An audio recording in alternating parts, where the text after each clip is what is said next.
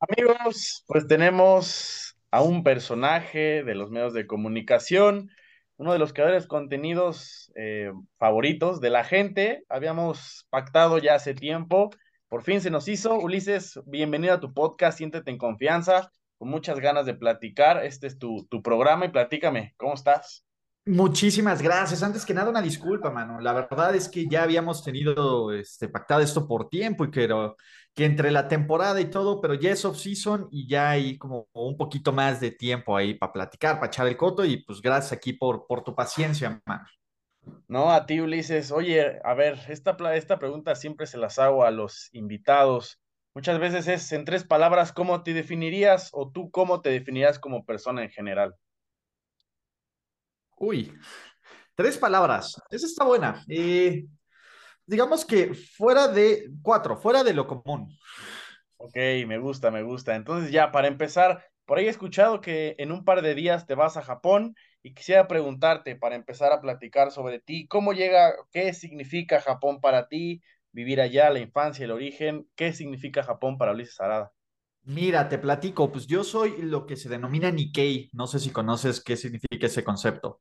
No, a ver, Ok, platícamelo. mira, los Nikkei son los descendientes de los migrantes japoneses que viene al oído. El, el Arada, si tú lo googleas, te va a salir Ok. una pornstar de esas idols y toda la onda, y después salgo yo. Eh, entonces, eh, desde hace mucho digo, yo soy descendiente de tercera generación, ¿no? Entonces tampoco es como de, uh, sí, Japón, pero siempre he sentido mucha cercanía por la cultura y por el, pues la verdad es que por, el, por muchísimas cosas, pero sobre todo por la cultura y más que el anime y los videojuegos pues por la forma en ver la vida y, y, cómo, pues, cómo son los japoneses como Sí. cultura. Entonces, es un sueño, eh, es un viaje que he querido planear, pues básicamente toda mi vida.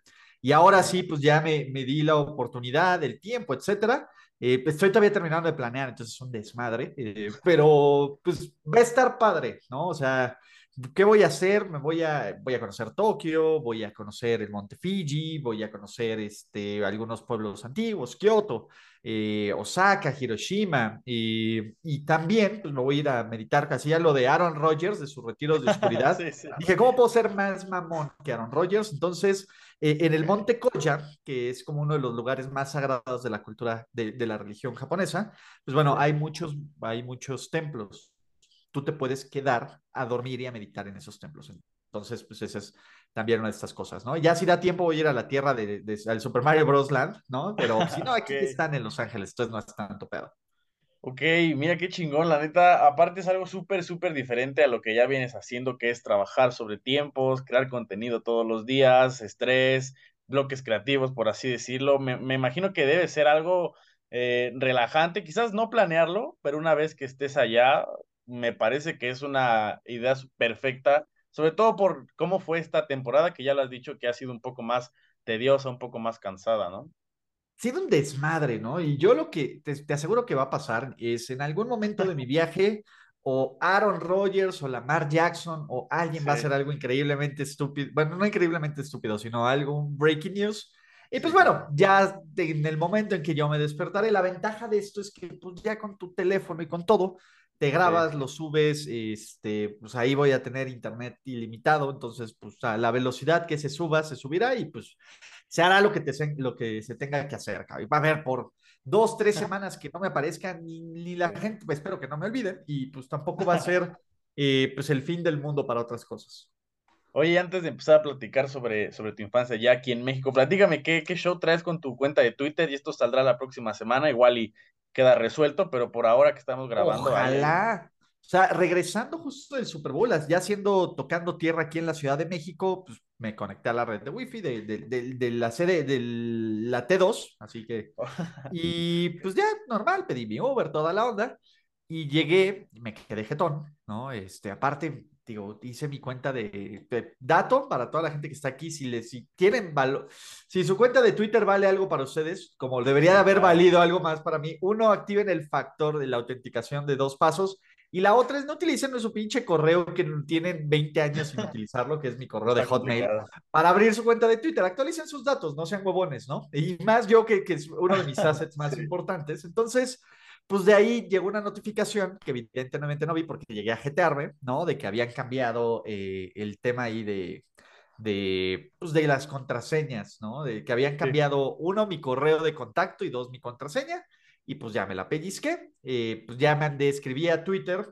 Pues parece que mi cuenta se quedó medio congelada. Y pues bueno, ya me contacté con Twitter Support. Eh, pero pues no soy la prioridad número uno de Elon, bueno, no soy la prioridad número ni dos millones de Elon, y además como están operando con bajo personal, yo quiero creer que en algún momento me van a hacer caso. Entonces, paciencia, también siento que esto es un ejercicio de paciencia, decir, oye, güey, pues ya, llévatela más relax, etcétera.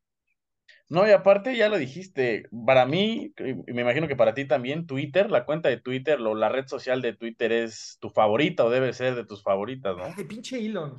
Eh, eh, está haciendo que cada vez sea menos favorita. O sea, ese güey no me caía bien en un principio, ahora ya me caga, pero no le digas nada hasta que me arregle, ya, ya después descontricaré contra ese cabrón. Ya este, en algún momento de la vida, yo no sé cómo, eh, es como el tío Ricardo Salinas, pero reloaded del cabrón. Sí, sí, sí, no soy fan. ese es el Space Karen, pero pues no, así es este show. Y pues ese güey tiene su dinero para comprar esos 45 billones de dólares para invertirlo y yo todavía tengo que invertir porque no, y no le voy a pagar un puto centavo, ¿eh? Para los que, que, voy a pagar por el Twitter Blue ni de chiste, pero lo peor es que su idea estúpida, los de Facebook ya dijeron, ah, mira, podemos hacer eso. No. Ah, sí, elección también, sí. Tiene razón. Sí, tiene razón. Pero bueno, eh, ese es el tema, ¿no? Eh, pero pues está vaciado. Bueno, ojalá que, que, lo más pronto posible se resuelva todo esto. Y ya que vamos sobre esta línea, Ulises, en cuanto a Twitter, ya lo dijiste, en estos momentos como que está chafeando un poquito por lo que quiere innovar, entre comillas, Elon Musk. Pero para ti, Twitter, ¿qué representa? Sobre todo por lo que he visto que mucha gente, en, en general, preguntarte sobre, sobre el hate. Mucha gente, ya lo he platicado con Yaka, lo platiqué con Andrés, lo platiqué con Mariana.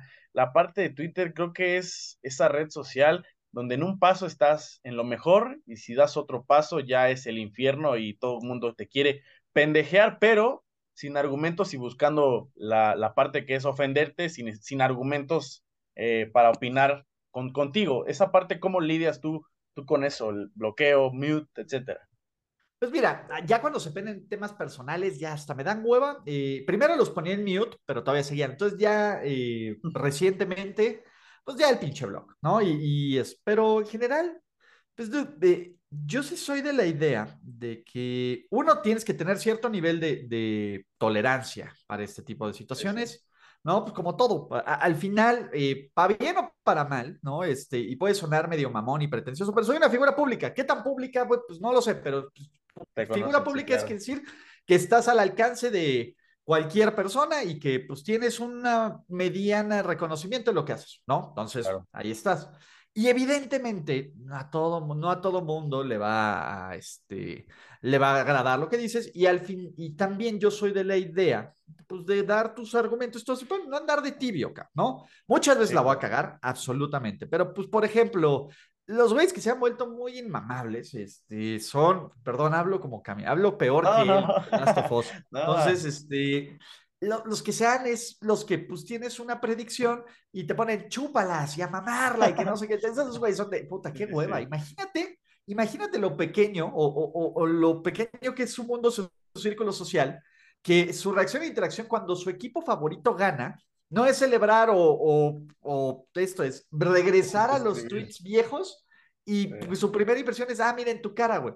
A mí me vale madres quién gane. Sinceramente, o sea, ya me encanta tener la razón, ¿no? Y ese es el punto. Yo le voy a quien me dé tener la razón y mi opinión de NFL, pues va con base en lo que pienso que van a ocurrir las cosas que no siempre ocurren, porque si no, uno, qué hueva, dos, eh, pues sería putrimillonario apostando, ¿no? Este, tendría el almanaque de Beef de Volver al Futuro, pero pues es eso, o sea, yo trato de, con base en mi conocimiento, con base en mi experiencia, con base en lo que creo, con base en mis análisis, con base en lo que estudio, dar una predicción tanto al principio como después a lo largo de la temporada, y a veces funciona y a, veces no. Entonces, tampoco espero que todo el mundo me aplauda, ¿no? Cuando le atino a las cosas y cuando ocurren que sean, porque pues no es así la vida, ¿no? Este, más bien es, esperan que haga eso y si no lo hago, pues es a ver, pendejo, ¿no? Entonces, hay que tomarlo como es eso, como, como esa plataforma.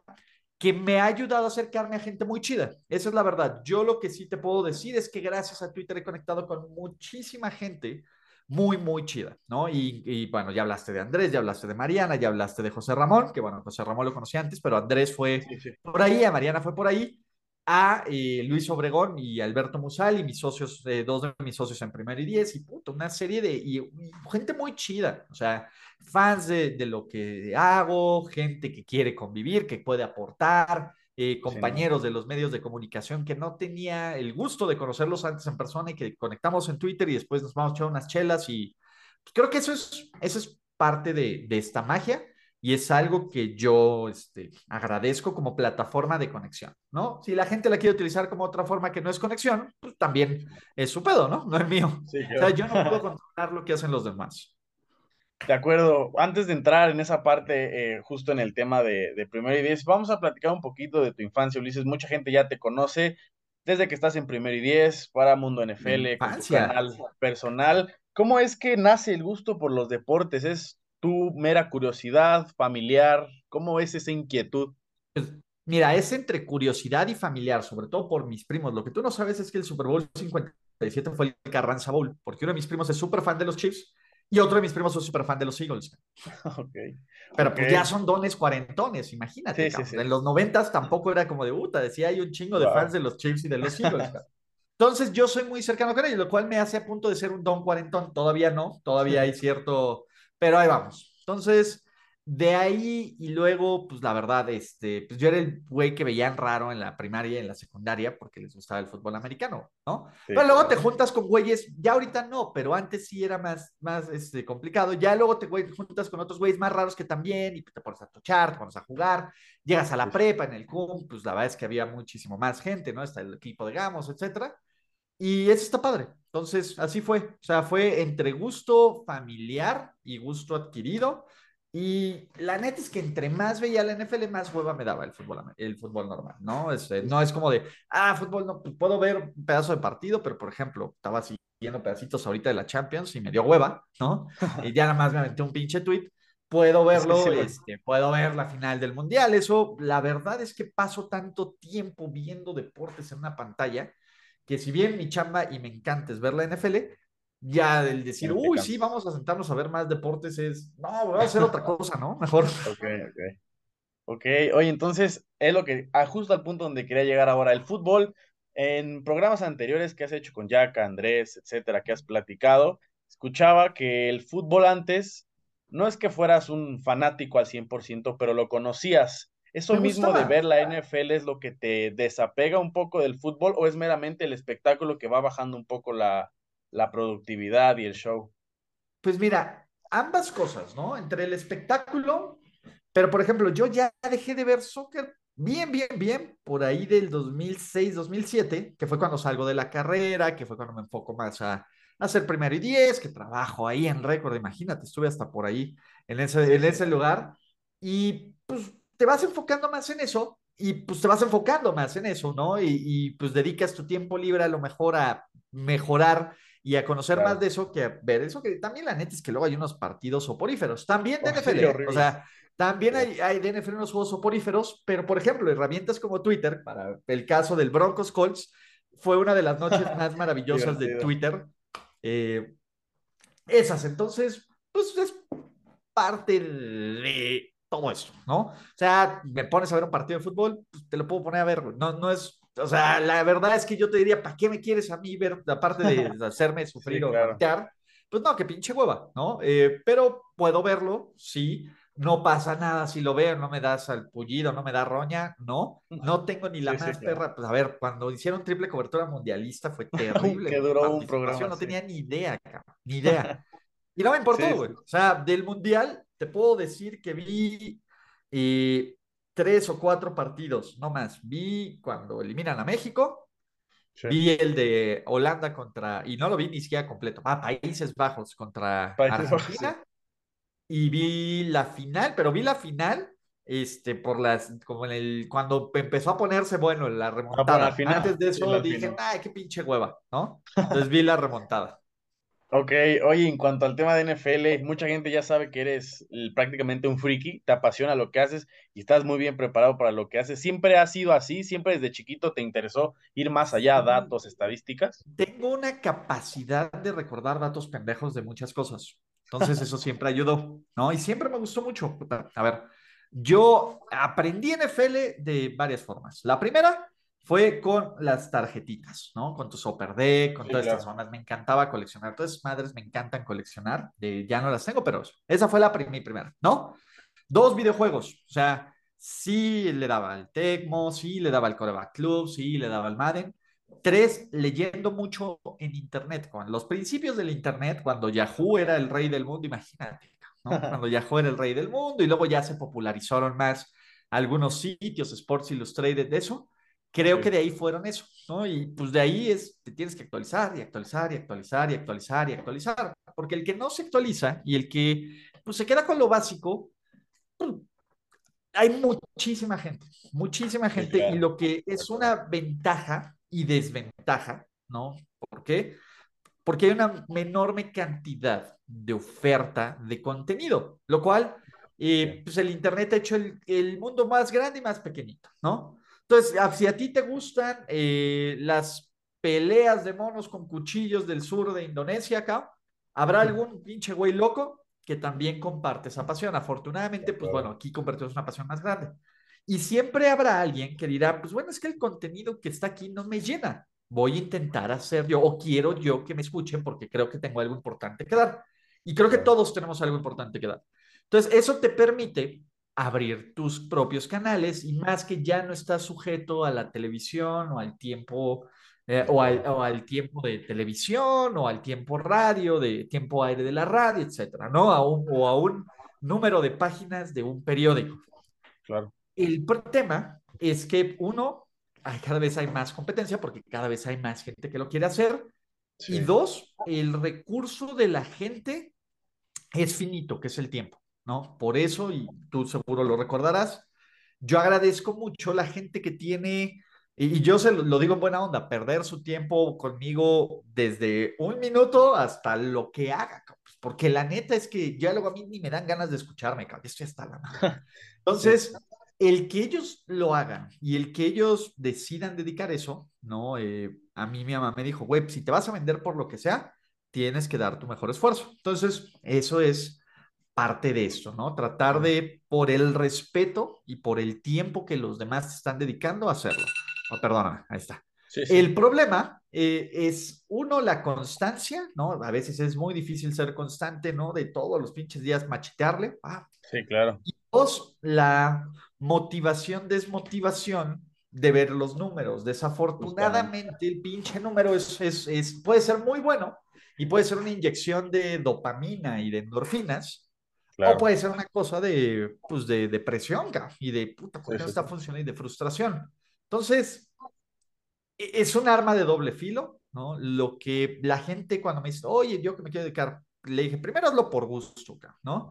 Y primero De dedícate a hacerlo constantemente y si te gusta la chinga y si te gusta, este, pues la, la friega va. Yo me acuerdo, cuando estábamos primero y diez, los primeros años, los primeros años, tener 100 personas conectadas al mismo tiempo en el sitio era, wow, no mames, güey, ¿no? Ya después dices, no De mames, solo hay 100 güeyes conectados ahorita, ya valió madres, ¿no? Porque a medida de que pues, va creciendo pues, el negocio y todo, van creciendo las expectativas, ¿no? Entonces, Claro. eso es, eso es interesante y pues bueno, ya, ya veremos pues, qué, qué, qué va ocurriendo, porque pues también es bien estresante, o sea, el, Sí. yo te lo puedo decir, eh, y estos que serán 13 años más, sí, como 13, 14 años que llevo creando contenido digital, puta, pasado y se han ido tendencias, modas, toda esta onda, ¿no? Se, una, algunas nos trepamos temprano, a otras nos, tempra, nos trepamos muy, muy temprano y luego tarde, o sea, es, es, está cabrón, o sea, la neta es que está cabrón ya si lo quieres hacer. En serio, porque también hay un chorro de habilidades que no te enseñan, ¿no? Es Sí, cómo vender, ¿no? Cómo, la más importante, cómo vender, cómo Sí, reportar sí, sí. números. Y pues es, es, una industria interesante, por así decirlo. Entonces, pues es parte de ese show. No, aparte tú lo has visto desde que inició, me imagino que las cosas han cambiado drásticamente. Yo tengo 20 años y cuando yo nací prácticamente todo estaba a la mano, incluso un poquito menos de como se ve ahora, pero cada día se actualiza un poco más en cuanto a los números, Ulises. Yo soy más joven, obviamente eh, veo los números y a veces uno dice, no, es que no importa porque hago lo que quiero, pero creo que llega un punto donde sí te importan. ¿Estás de acuerdo? Pues mira, el tema es, ¿para qué lo estás haciendo? Si lo estás haciendo para ti y si lo estás haciendo por gusto y por amor al arte, yo te diría, hazlo siempre. O sea, que no te importe el número. Si lo que quieres es solo un, un espacio para esto, pero a medida de que creces, ¿no? Tu Sí, tiempo, que ahora sí es tu recurso finito, pues tienes que dedicar, ok, esto me da mucha felicidad, pero me genera algo, pues no, sí, entonces tengo que chambear, tengo que dedicarle tiempo a mi familia, a mis amigos, a mi novia, a lo que quieras. Entonces vas a empezar a tomar prioridades. Y esas prioridades es, ah, ok, esto me está empezando a generar dinero o algo que no tenía. Sí, ok, ¿cómo puedo hacerlo mejor y cómo puedo hacerlo un modelo para mantenerme? Porque pues todo mundo ve estos casos de éxito de los pinches youtubers que ganan putri mil pesos al año y de los influencers que les pagan unas campañas por una story que dices, güey, 30 mil pesos, no mames, es el De sueño. acuerdo, de acuerdo. Eh, pues hay muchas cosas detrás, ¿no? Hay unas, un chorro de trabajo, otras hay producción, lo que quieras. Hay, hay una sí, sí. razón por la que ocurren las cosas. Y eso es parte de, esta, de este tema. Y, y yo sí soy de la idea también de que tienes que buscar cómo reinventarte constantemente. Porque si tienes esta zona de confort, si ya llegaste aquí y dices, bueno, pues ya con esto estoy aquí, pues güey, a la gente le vas a dar hueva, eh, se va a buscar otras cosas, ¿no? Entonces, ¿cómo reinventarte, cómo mantener eh, o generar estas conexiones que sean tan fuertes o que sean tan padres que dices, ah, bueno, pues si haces otra cosa, güey, me caga el cocinar, pero güey, si te veo ahí cocinar un huevo frito y lo haces de forma valiosa y cagada, güey, te voy a ver cocinar un pinche huevo frito, ¿no? Entonces, es, es un, es este caso. Por ejemplo, tú estás más chavo y dices, ah, bueno, yo lo hago por amor al arte. Está muy padre, o sea, está muy bien. Pero pues a lo mejor en algún momento quieres hacerlo por otra cosa que no sea amor al arte. Claro, dinero, sí. Entonces, ¿cómo vas a llegar del amor al arte a un proyecto viable? Sí, sí, de acuerdo, sí, tienes razón. Entonces, Sí, es, es eso. Y la otra es, eh, si yo me pudiera dar a tu edad consejos, diversifica. O sea, no pongas todos tus huevos en una canasta. La idea es, sí, eh, si te gusta hacer contenido, no solo hagas contenido de un tema, ¿no? Eh, pues, ¿por qué? Porque los, los veranos de off-season son largos cuando los clientes no tiran lana o cuando la gente no le interesa la NFL. Entonces, busca otras pasiones, busca algo, invierte en capacitarte, invierte en estar actualizado. Es una chinga. Invierte en tener capital humano y gente que sea muy valiosa, que esa, eso ha sido una de las lecciones que a mí me han quedado, ¿no? A, a lo largo de pues, todos estos ya 14, 15 años de, de generar contenido digital, te encuentras gente súper valiosa y gente que dices, güey, no mames, estos... También te encuentras otras personas que dices, pues no vale, pero pues trata de quedarte con lo bueno, ¿no? Y con claro. esas personas que pases sinergia. Y la otra es, pues, güey, no hagas cosas que no quisieras que te hagan a ti en forma, de forma profesional, ¿no? Yo, por ejemplo, cuando yo trabajo con alguien, ¿no? O sea, a mí me caga que me griten, a mí me caga que me humillen, a mí me caga que me, que me hablen, o sea, mal, ¿no? O sea, puedo hablar, a ver, hay forma de que puedo ser grosero, pero puedo hablarte bien, ¿no? Y otra vez, nah, nah, nah. creo que como tú tratas a la, trata a la gente como a ti te gustaría que, ser, que te traten, ¿no? Trata de explicarlo esto, si no funcionan las cosas, también sé, eh, pues, sé muy directo no es decir, oye, ¿sabes qué? No está funcionando, eh, oye, ¿qué? ¿Sabes qué? Este, pues cualquier cosa, ¿no? Entonces, esa es parte de, de estas, pues sí, ¿no? Porque uno no puede hacerlo solo, aunque uno crea, ah, pues me ves aquí solo, no, no mames, no me da la vida, créeme. Sí. Ok, oye, hablando en cuanto a los años de experiencia, la parte de la universidad, por ahí, corrígeme si estoy mal en algún dato, veía que estudiaste en la UNAM, que estudiaste comunicación, desde chiquito eh, encontraste lo que querías en la parte de comunicación o estuviste cerca de elegir alguna otra Iba a ser abogado, Cam, Ok, ¿ok? ¿te ves de Estaba entre, entre ser abogado y desafortunadamente apenas empezaban los juicios orales, pero creo que hubiera sido un muy buen abogado de juicios orales, Cam.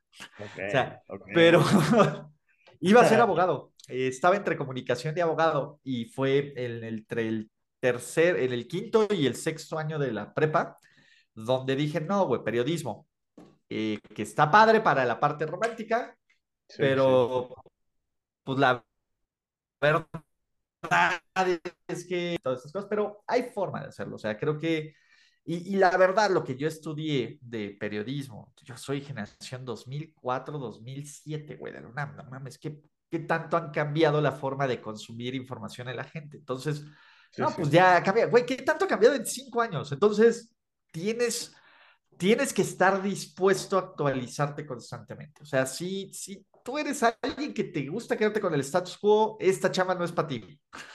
Sí, de acuerdo. Aparte, es un, ya lo dijiste al principio, la, con las facilidades que tiene hoy la gente de que todo el mundo quiere crear contenido, todo el mundo quiere innovar algo, algo nuevo, poner, eh, proponer algo, algo distinto a lo que se ve normalmente, pues creo que la competencia es mucho más grande que a lo mejor la que existía hace 10, 5, 15 años, ¿no? Aparte, ve los, pues, las encuestas, los niños ya no quieren ser otra cosa más que youtubers. Sí, streamers. cabrón? Sí, sí, sí, aparte, aparte viendo cu cuánto ganan, ya lo dijiste, cuánto dinero ganan, jugando videojuegos, que creo que a casi todo el mundo les gusta, me imagino que es es complicado, porque ya, sí, es de acuerdo, mucha gente ya no quiere ir a la escuela porque dice, bueno, puedo estar en mi casa ganando dinero, jugando videojuegos y no tengo otra cosa que hacer, ¿no? Pues ¿quién te va a pelar? sí, ¿Cómo acuerdo, te van a sí, pelar? O sea, sí es un buen plan mientras tengas un plan. Sí, de acuerdo. Aparte, hoy la gente, eh, no sé si toda la gente, pero he escuchado comentarios, sobre todo en redes sociales, que se les critica a los creadores de contenido, a los streamers, porque dicen que es relativamente fácil hablar frente a una cámara. Lo que no saben es que hay producción, hay, eh, ya lo dijiste, hay que actualizar el producto, hay que mejorar el producto, hay que entregar lo mejor posible para que tenga un engagement mucho más grande. Y lo importante, y también se olvida algo, aparte de todo esto, hay que ser bien responsable con el poder de tus palabras. Y cuando ya sí, tienes cierto nivel de credibilidad, que aquí, pues es donde entran las viejas lecciones del periodismo. Muchísima gente, pues en Twitter que pues se roba la información, que nos cita fuentes, que pues ya cualquier pendejada seas verdadera o falsa por generar unos likes. ¿no? Sí, sí, sí. Creo que esa responsabilidad ética, que es bien importante, pues tampoco pues está como muy bien definida. Eso es un tema, es un tema muy, muy, muy interesante, ¿no? Por, a ver, tienes que tener otras, otras aptitudes, ¿no? Cómo pues, hacer lo que es este, escribir para motores de búsqueda como YouTube, como Google, la chingada, sí, ¿no? Sí. Eh, cómo este, utilizar herramientas de monetización, cómo utilizar Twitch, que, que aparte no es barato. O sea, independientemente sí, de que tengas la cámara de tu celular y empieces a grabar, pues ya a medida de que quieres hacer más cosas, puta, iluminación, puta, fondos, oye, que la capturadora de video, oye, que el micrófono para que escuche bonito, oye, la batería de viaje, oye, el tripié, puta. Sí, o sea, tampoco sí. es tan barato. O sea, tampoco está tan barato. No es como que te regalen tu primer kit de streamer mi alegría y ya está. sí, claro, de acuerdo, de acuerdo. Que bueno, igual y en, en, algunos años sale y, y lo, lo, regala, ¿no? Y la otra es que creo que también tienes que invertir en aquí. O sea, sí. creo que tienes que invertir en tener más conversación más allá hueca de un solo tema. O sea, que eso sí, también, ¿no? Que puedas hablar, a lo mejor no de todas las cosas, pero pues, si te preguntan algo un poco más profundo, digas, eh, de, de es una mejor respuesta que, que, que el estándar. Al menos eso es lo que yo creo, ¿no? Sí, sí, sí. Aparte, es, es marcar también creo que ser, no sé si diferente, no, estar mejor preparado, sobre todo porque las oportunidades también se las dan a la gente que mayor preparación pues tiene, pues no creo que la... Siempre, ¿eh? O sea, ¿crees que hay no gente... siempre, bueno, pero sí, debe, te debe entiendo haber, tu debe punto. Sí, sí, sí, o sea, debe haber sí, quizás sí, quienes no estén preparados y... Mira, como todo, también tienes que tener una enorme tolerancia a la frustración. Y eso también es bien importante. Hay un chorro de, de, cosas ahí. Te digo, otro de mis miles de proyectos del off-season, ¿no? Y que a mí me gustaría es, bueno, a ver, si te vas a embarcar en esto, no te voy a decir de cómo hacerlo mal o hacerlo bien, pues porque es muy pretencioso, porque yo hasta pienso que lo hago bien mal, cabrón. Esa es la verdad. O sea, creo que podría hacer muchísimo más cosas mejor de las que las hago el día. Las hago, que está bien y es un buen comienzo, ¿no? Pero, pues, ¿cuál fue como mi curva de aprendizaje para que si yo me tardé cuatro años en hacerlo, tú te tardes seis meses o ocho meses, ¿no? Eso me gustaría hacerlo también. Hay tantas cosas que me gustaría hacer y tan poco tiempo. Por eso, pero paso a paso, ¿no? También sí, este, no desesperarse, no abarcar todo de un madrazo, etcétera. Paciencia, que difícil, pero ahí se tiene. Oye, en retrospectiva, en cuanto a la universidad, ¿te imaginabas cuando empezaste a, bueno, cuando entraste a la, a la carrera consiguiendo lo que conseguías o lo que estás consiguiendo ahorita, trabajando, colaborando, cubriendo, etcétera? ¿Lo veías en algún punto? No como está ahorita. O sea, porque al final, cuando yo entré a la carrera, ape- cuando yo entré a, a mi primer trabajo, apenas Facebook estaba pegando. O sea, o sea, no sabías lo que era Facebook. Twitter no existía. Sí. YouTube apenas estaba medio funcionando el video de la caída de Edgar, el pinche niño este Sí, regio que se cae, ¿no? O sea, no imaginabas, no llegaste a imaginar que, a ver, los sitios web fuera de medio tiempo, que medio ahí empezaba, pues no había un sitio web. Entonces yo siempre dije, güey, yo quiero ser el medio tiempo del fútbol americano. Y creo que en parte se logró con primero y diez, ¿no? Ya después sí, todos los, los, los, este, digo, no, no nos compró un pinche putri imperio y no me pagaron los putri dólares, pero pues bueno, este, pero se logró tener un sitio, el, el sitio de NFL más importante en español, ¿no? Claro. Eh, no de la forma, es que es bien difícil, o sea, es bien difícil saber para dónde va. Creo que ya ahorita tienes una idea de dónde va, ¿no? Más bien, yo estuve en esa línea de todavía, pues bueno, trabajar en un periódico, ¿no? Y ser columnista en un periódico está chingón. Oye, pues Sí, tener un, eh, un trabajo en la televisión normal o en la televisión por cable, ¿no? O un programa de radio era, te emocionaba. Ahora, si es un programa de radio, neto voy a estar atorado un horario tal y voy a tener que manejar. No, gracias, ¿no? Así, así te digo. Entonces, claro, claro. te- el, la esencia que es trabajar hablando de NFL y pues que sea de lo que vivo, bien o mal, sí.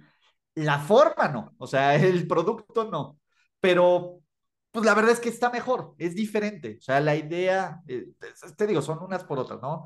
La independencia de pues, estar ahí está chido, aunque pues luego dices no tienes en la quincena le extrañas, ¿no? Así que pues, sí, son, claro, claro. son ahí cosillas, pero sí, Oye, de, saliendo de la universidad, eh, Ulises, veía que, que realmente tus primeros trabajos, ya lo dijiste, fue récord, por ahí estuviste en varias empresas ajenas, creo que al deporte, pero platícame, digo, muchos lo han escuchado en, en tus programas, en tus distintos canales que trabajaste en récord, por ahí también estuvo Yaka que ya nos platicó sus anécdotas y, y que realmente no volvería a récord. ¿Cómo se da a ti, para ti la llegada a récord y sin necesidad de morbo, ni, ni de enjuiciar, ni nada, ni nada de eso? ¿Cuál fue tu experiencia al salir de, de Record? Que hoy me parece que ya lo dijiste, mucha gente ya no quiere trabajar en un periódico cuando puedes decir tú la información desde una propia cámara. Mira, te platico. eh, el gran problema que yo tuve con Record es que tratan a, a sus empleados como su ropa interior. Te la cambias cualquier día, ¿no? Y desafortunadamente está mal, porque pues eso es, si tu capital humano le dices, bueno, si tú no te interesa, hay 20 o 30 personas tras que quieres tu trabajo, entonces, ¿cuál es el valor que tú ves en el Claro trabajo de los demás? Entonces, en parte fue por eso, en parte fue porque yo iba a ir al Super Bowl, ¿no? Eh, yo iba a ir cubriendo, yo cubrí NFL, y de Sí, última hora un güey que, eh, que ya habían despedido, que era su anterior editor, agarró una acreditación, se acreditó por sus huevos como récord, ¿no? Cuando lo descubren me acreditan a mí. Él habla, pero llorando de, no, yo me cubro mi viaje, ya pagué todo, pero pues por favor llévenme. Deciden que yo, que era el que trabajaba ahí, pues no, pues sí que era más fácil si un güey se pagaba el, el, el, este, ¿cómo se llama? El viaje, ¿no? El viaje, acreditarlo a él y pues bueno, en ese momento yo ya busqué otro trabajo, ¿no? O sea, en ese momento fue, fue ya cuando se buscó otro trabajo. Y sinceramente, pues es eso. Creo que como tratas a la gente, Sí, de pues acuerdo. para récord, pues o sea, no sé cómo funciona ahorita en esa administración y con ese tipo de cosas, pues conmigo no va, ¿no? Este, Sí, entonces yo sí, busqué sí, otra sí, chamba. Eh, llegué ahí por Twitter, creo que buscaban reportero de NFL y dije, ah, pues vamos a ver qué pedo, ¿no? Vamos a empezar a eso. Ok. Y la verdad es que yo siento que hice el mejor trabajo ahí posible. También siento que les valía madres porque era cuando Chiquito acaba de llegar a la Fórmula 1 y que cuando el béisbol, ese, creo que estaba Esteban ah, es toda la onda. Entonces, y la NFL sí era grande, pero todavía no era tan grande. Conoces a gente muy valiosa. Yo con lo que me quedo de récord es con varias personas valiosas con las que estoy ahí. Eh, como trabajo, si quieres la experiencia está padre, eh, para bien y para mal, ¿no? Lo- Sí, Porque a mí, yo también soy de la idea de que aprendes de todas las experiencias, no solo de las buenas. De acuerdo. Y justo eso te iba a decir, al final de cuentas era una, una mala experiencia, pero que al final te hizo entender muchas cosas, las cuales si no hubiera pasado eso, no, a lo mejor no hubieras percatado en ese momento, lo hubieras hecho mucho después, ¿no crees? Totalmente. Entonces, pues va por ahí. Oye, primero y diez, mucha gente ya eh, comúnmente se, se, sabe que es eh, uno de los sitios más grandes de NFL en español, el más grande en su momento, el favorito para muchos. Hay muchísimas cosas detrás, sobre todo porque ya lo dijiste, hay que mantenerse vigente, hay que actualizarse y primero y diez tiene casi, casi mi edad, no tanto, no 20 años, pero más o menos la mitad. No, tiene, tiene 14, tranquilo. No, no, la no. Mitad, ya tengo 20, 14, 14. Bueno, pero pues, sí, todavía no. Oye, ¿y cómo, cómo crean eh, primero y diez la inquietud, la parte de empezar un nuevo proyecto que a la postre terminó siendo un hit enorme para, para mucha gente? Pues mira, te platico. Eh, todo empezó por eh, distraerme después de una, de una, de una ruptura, ¿no? Este. Ok. Fue, fue mi terapia ocupacional para no andar lloriqueando porque corté con una ex. O sea, okay. ya tenía ganas de hacerlo, ¿no? Y tenía, pero dije, bueno, vamos a hacerlo ahorita, ¿no? Vamos a enfocar mi mente en otras cosas. Entonces, okay. de ahí empezó, se empezó como un blogcito de Word, de Blogspot o WordPress, ¿no? Es primer y 10mx.wordpress.com. Ese es el original. Y de ahí se fue sumando Jorge, luego, luego, llegó Luis, llegó Alberto, hicimos la página web, hemos hecho un chingo de cosas. Y una de las cosas okay. padres es que este Super Bowl, por primera vez, los por lo menos 3 de 4, porque Alberto, pues la verdad es que la vida lo ha llevado para otras cosas menos para NFL. NFL, Luis, Jorge y yo, pues pudimos estar ahí en la cobertura, tuvimos sí. nuestro momento ahí en el terreno de juego después del partido. O sea, han sido cosas bien padres, ha sido un chorro de aprendizaje, ha sido eh, frustración en muchos momentos, sobre todo clientes que no pagan, porque son los peores, ¿no? Eh, okay. Y también ha sido una terapia de pues, dejar ir algunas cosas, ¿no? Entonces, este pues bueno, yo sigo siendo socio, yo sí. ya no estoy involucrado en decisiones de negocio o editoriales, ¿no? Eh, pero pues de todas formas, así que diga, ay, los no, no, pues sigo siendo socio. ¿Cómo voy a odiar algo de lo que soy socio? Así que, sí, claro. pues no, no va por ahí, pero creo que eso nos ha abierto la puerta a muchos, a Jorge para trabajar con los Broncos, a Luis para trabajar con esto, y, y sobre todo nos ha hecho amigos. Entonces está padre, ¿no? Así que, pues sí, es sí. parte del show.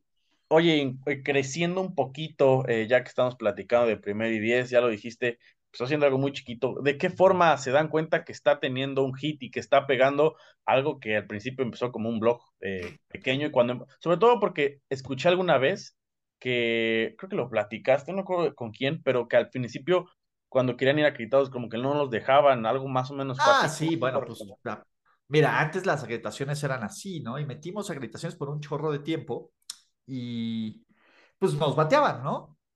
Sí. Eh, ¿Qué ocurre? ¿Qué ocurre? Este, pues bueno, una vez que, que yo dejo un trabajo muy bueno, que odiaba, ¿no? Eh, decido, decido, no, sí, buenísimo, pero el gobierno te chupa la vida de una forma sorprendente, ¿no? Pero yo decido, a ver, tengo tiempo libre, ¿puedo conseguirme otro trabajo? ¿O tengo el dinero para mantenerme un año, un año y medio?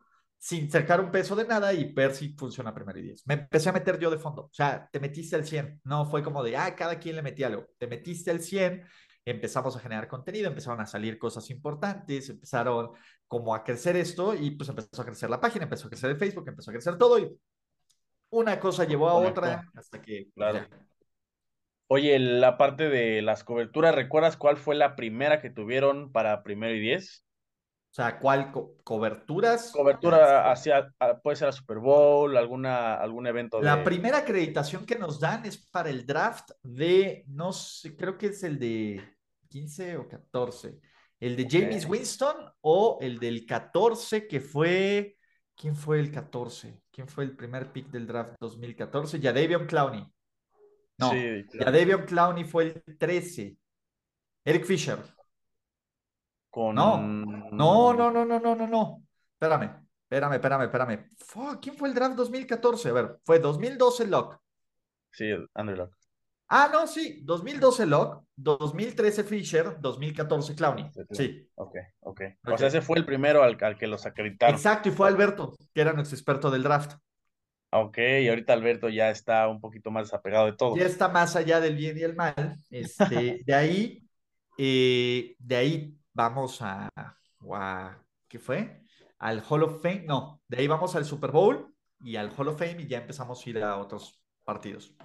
Oye, ya que estamos hablando de coberturas, Ulises, yo sé que has tenido muchísimas, por ahí he escuchado experiencias, incluso escuché la vez de Derek Carr, muchísimas, pero tu primera cobertura Super Bowl, ¿cómo es recordarla, sobre todo por lo que ahorita dejó Arizona y que leía que estuvo pues bastante bien organizado y que la interacción me parece que fue, fue bastante buena. No, mira, la, la, primera es la mejor. O sea, es la primera vez que cubres un Super Bowl. Sí, claro. San Francisco, a diferencia de Arizona, y no es mala onda, pero sí es, es una ciudad muy, muy sí, chica. Arizona es como estar en Breaking Bad atrapado, ¿no? Entonces, no es mala onda.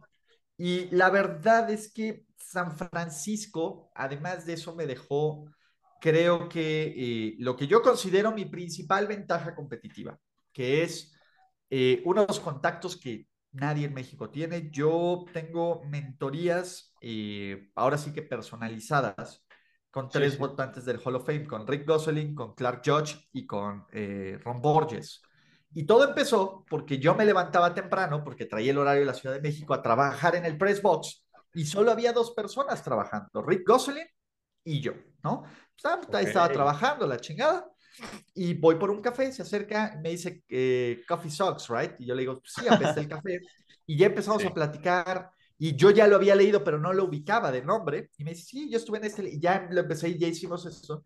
E hicimos clic, porque además, y, y, creo que esto es algo que pasa, ya muchísima gente tiene un desdén por la historia y por lo viejo, incluyendo la, los medios viejos, Sí, Terrible. Entonces nadie los pelaba, cabrón. Y, y, yo les preguntaba y les preguntaba, y puta, pues, como parte de a mí me encanta la historia del NFL. Claro.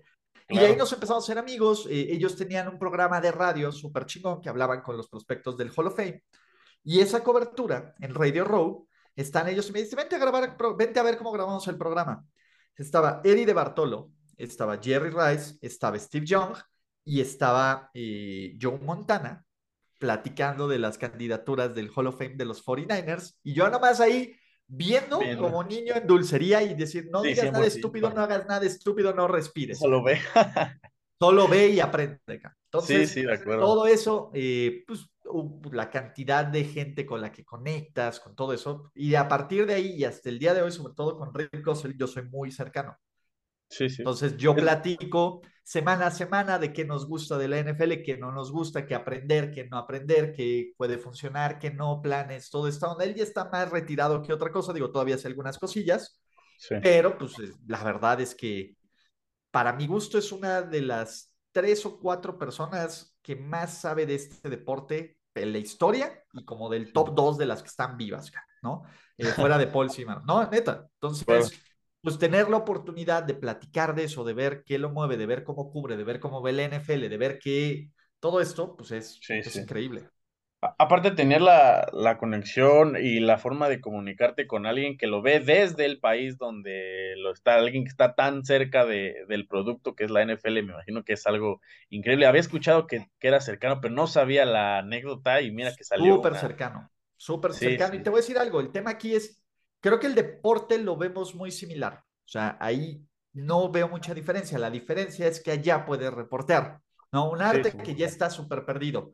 Tus conexiones, o sea, él hacía mock drafts y hablaba con la mitad de los head coaches, con la mitad de los scouts, o sea, toda esa parte de las conexiones de allá, sí, de que pues claro. vas a los partidos, estás al pendiente de los draft reports, todo eso, pues aquí no lo puedes hacer. Entonces, no. también es un tema más difícil de cubrir en la liga, pues porque la cubres a través de la pantalla, a través de lo que lees, a través de lo que piensas, y pues sí es como más complicado, pero creo que también eh, está un poco, y no quiero decir sobrevalorado, porque hay mucha gente que está allá, que cubre allá, que pues la verdad es que es un trabajo súper... Me. Me. Todo sí, depende muchísimo de que lo tengas y de cómo puedes sacarle jugo a los recursos que tienes. De acuerdo. Ulises, ahora mucha gente ya sabe que, bueno, odias o no apoyas a ningún equipo de la NFL, odias a los 32 por igual, a unos más que otros, muchos dirán, pero ser parte de la columnista de, ser columnista con los Steelers, un equipo que mucha gente hoy te dice es que lo odias, es que nos odias, siempre nos tiras hate, yo sé que no, que evidentemente el hate va para todos si haces bien las cosas bien o las haces mal, pero ¿cómo se da esa parte de ser columnista eh, con los estiles? Vi unas fotos ahí donde, aparte de traes micrófono, al lado de, no recuerdo quién el que estaba al lado en la foto, pero trae ahí vestidos de estiles, no sé si recuerdas sí, esa foto. Pues, aparte me dio una playera como de preso, que se veía bien monocromática con eso, pero mira, me recomiendan de la oficina del NFL México y nos ponen a okay. competir, no voy a decir los nombres de con quién competí, ¿no? Para no, hacer unas columnas, eh, y resulta que la mía es las que más les gusta. Entonces dijeron, ah, pues vente ¿no? Y empecé a escribir con ellos. De hecho, nos seleccionaron casi en el mismo año a TJ Watt y a mí, ¿no? Este, Uno renovó contrato, otro no. Este, y te puedo decir algo, la organización es de lujo, o sea, es una gran organización y siempre lo he dicho, lo, como organización los Steelers son una organización de primera y creo que dentro de los dueños, todo es, parte de la gente decente y respetable de la liga. El problema es que la gente confunde la organización con el producto de que te entregan, y la mediocridad que han entregado los Steelers en los últimos años, ¿no? Pues no, y el tema de la gente se molesta por el Tomlin Special, pero creo que pocos conceptos más acertados no he tenido en mi vida ¿no? También llegó un punto donde me dijeron los Steelers, oye, entendemos tu estilo, pero fíjate que ya eres parte de la organización y pues no buscamos algo tan, pues, tan crítico. Así que me les dije, mira, ¿sabes qué? Pues la verdad es que mi, yo no puedo, me dije, ¿qué quieres? ¿Quieres que les mienta? ¿Quieres que eh, pues ya no sea crítico con el equipo? No, no tanto, pero pues es más sutil. Le dije, mira, ¿sabes qué? Vamos a hacer algo. Voy a tratar de bajarle un por de rayitas esto. Va. Pues como que no les latió tanto y les dije, mira, vamos a hacer, ve buscando a alguien más, en lo que tú buscas a alguien más, pues yo te lleno lo que necesitas que llenar, ¿no? No es que te vaya a dejar votado, y cada quien por su lado. Y al día de hoy, si yo hablo con mis contactos de los Steelers, me reciben, me contestan con mucho gusto y nos llevamos muy bien y todo. No es que, ah, váyanse a la chingada. No, a ver, no, no va por ahí, ¿no? La gente cree que me corrieron de los Steelers, ¿no? Cuando la verdad lo que me dijeron es, oye, pues amóldate, sé más eh, team player y les dije, pues la neta es que por muy team player que sea, pues también me gusta tirar hate y lo disfruto muchísimo y tampoco pues, la gente espera que yo le diga cómo son las cosas, no que les dé una parte pues descafeinada, ¿no? De la realidad. Entonces, pues la verdad creo que ellos les ha ido muy bien, ¿no? Con el contenido que hacen. Yo siento que me ha ido muy bien y para nada es personal, aunque la gente cree que lo piensa es personal. Entonces, eso es lo divertido. La gente se lo toma personal, yo no. Aparte, eso, eso siempre es importante porque sigue manteniendo tu esencia, ¿sabes? No cambias tu forma de ser por querer, no sé si encajar, pero por adaptarte a otro producto que quizás no es el tuyo. Seguiste manteniéndote como siempre has sido y hoy en día, pues no tienes problema alguno con, con ser como es Ulises Arada y es a donde quiero llegar. La parte de ahora estar en la NFL, Ulises, ¿Cómo llegas a, la NFL ya para, para terminar y antes de, pasar a la, última, a la última parte? ¿Cómo se da la, llegada? Te platico, pues fue también por la chamba, ¿no? O sea, cómo empieza eh, a generar a la gente con marketing, toda la onda. Y yo tenía, te digo que tenía, porque pues, desafortunadamente ya es uno con la fuerza, un muy buen amigo de la prepa que se llamaba Carlos Recamier. Él, eh, pues bueno, trabajaba eh, en la parte de soy community manager, social media, y él se vuelve eh, community manager de la NFL en México. No sé si tú te acordarás el megagafe que hacen en 2017 en el partido del kickoff que tiembla después del, del Chiefs contra, antes del temblor cabrón, o sea que sí estuvo rudísimo. normal, sí, que normal. que dice que hasta la tiembla, que hasta la tierra regresa por el, tiembla este, por el regreso de la NFL, pues obviamente ese güey anterior le dan cuello, eh, pues se quedan callados un chorro de tiempo, ocurre lo del, lo del 19 de septiembre otra vez, que es una chinga, y mi amigo entra como community manager, ¿no? Y va, estamos platicando toda la onda. En el partido de juego en México ese año, que creo que es Raiders Texans o Raiders Patriots, o Raiders Patriots, creo que es, sí. este, pues. Eh, pues bueno, ahí en la parte de medios, pues ya estamos platicando, este, platico con un cuate que es ahora mi jefe, ¿no? Que es el productor Caos, lo vamos a decir así, porque no le gusta que ni siquiera mencione su nombre.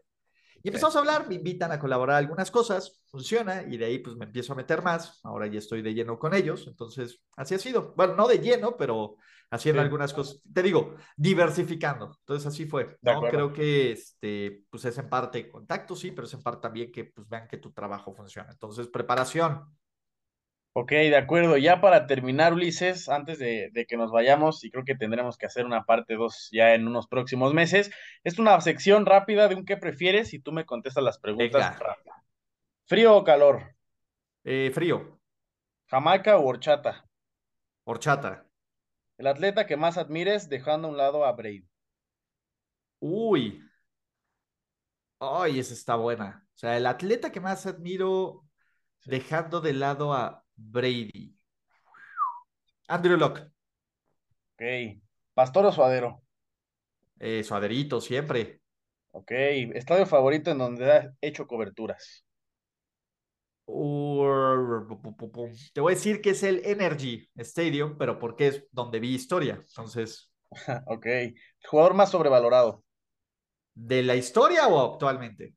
Puedes decir los dos. De la historia, Peyton Manning. Me encanta como TV personality, pero está súper sobrevalorado. Actualmente, el jugador más sobrevalorado del NFL es Tyreek Hill. Ok, eh, tres palabras para definir triple cobertura. Eh, listos para estimularse. Un jugador infravalorado. Uy, jugadores infravalorados. Ah, ah, ah, ah bueno, ya Chris Jones ya no está tanto, entonces déjame decir jugador infravalorado. Estoy pensando, ¿eh? Sí.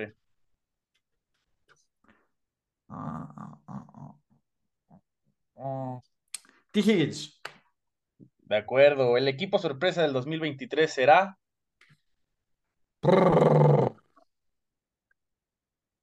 Los New York Jets.